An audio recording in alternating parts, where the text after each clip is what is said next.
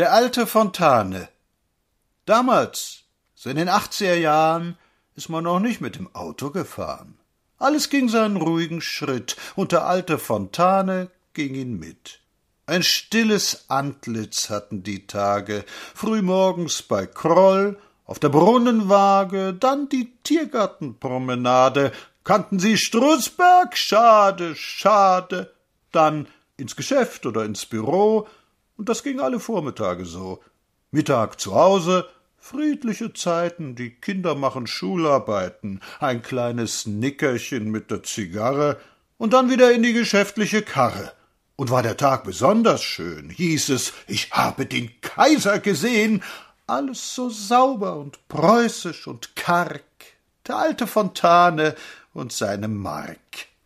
Aber Fontane und alle die Alten konnten sich auch nicht ewig halten, wollten noch so vieles erleben, mussten doch gen Walhalla schweben, bis hin vor die Weltenäsche sie ziehen, da lagern sie sich um Vater Odin. Tick, tick, dreißig Jahre sind ein Augenblick.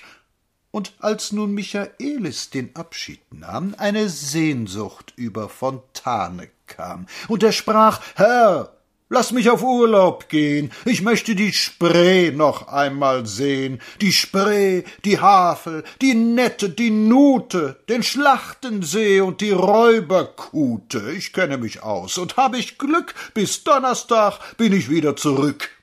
Odin hat huldvoll sich verneigt, der Alte zur Erde niedersteigt und zunächst in der Neumark, in der Nähe von Bentschen, landet er. Himmel, was sind das für Menschen? Und er spricht hinter Schwiebus und hinter Zilenzig. Dickköpfe, Hamster, und sowas nennt sich nun Merker? Wir wollen westwärts ziehen.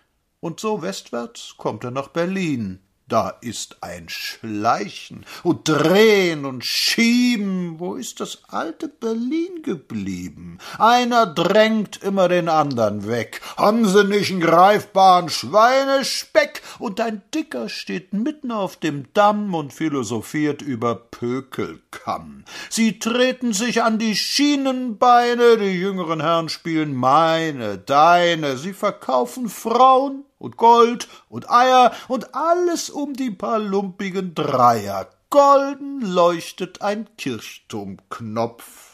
Und der Alte schüttelt schweigend den Kopf. Freiwillig kürzt er den Urlaub ab. In wilde Karriere fällt sein Rückzugstrab. Sein Rückmarsch ist ein verzweifeltes Fliehen. Wie war es? fragt teilnahmsvoll Odin. Und der alte Fontane stottert beklommen. Gott, ist die Gegend runtergekommen.